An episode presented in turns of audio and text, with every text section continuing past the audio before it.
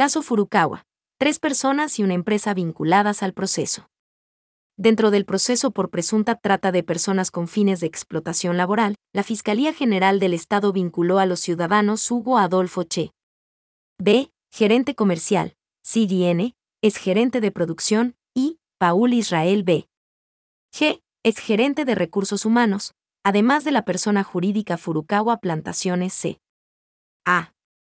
Del Ecuador, a la causa investigada. La jueza Susana Sotomayor dispuso prohibición de salida del país y presentación periódica cada 15 días ante la autoridad, la colocación del dispositivo de vigilancia electrónico para las tres personas naturales y la extensión de 30 días de la instrucción fiscal. Además, reiteró la prohibición de enajenar bienes muebles e inmuebles que se encuentren a nombre de la empresa Furukawa, para garantizar posibles reparaciones integrales. Asimismo, confirmó las medidas de protección a favor de las víctimas, como la prohibición de concurrir a lugares donde se encuentren las víctimas, evitar de acercarse a las mismas y realizar actos de persecución e intimidación, ya sea por ellos o terceros, incluidos funcionarios de la empresa. Hasta el momento, seis personas naturales y una jurídica son procesados en esta causa.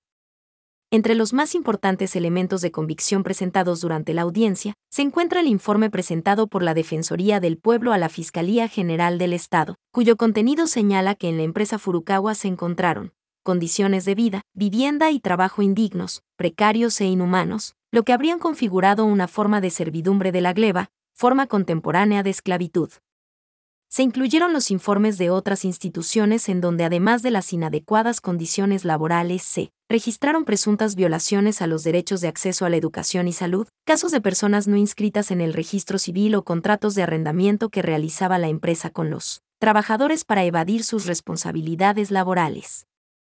También se presentaron las verificaciones, por parte de las empresas correspondientes, de la inexistencia de servicios básicos como agua, alcantarillado o luz eléctrica. Además, las versiones de las víctimas y directivos de la empresa.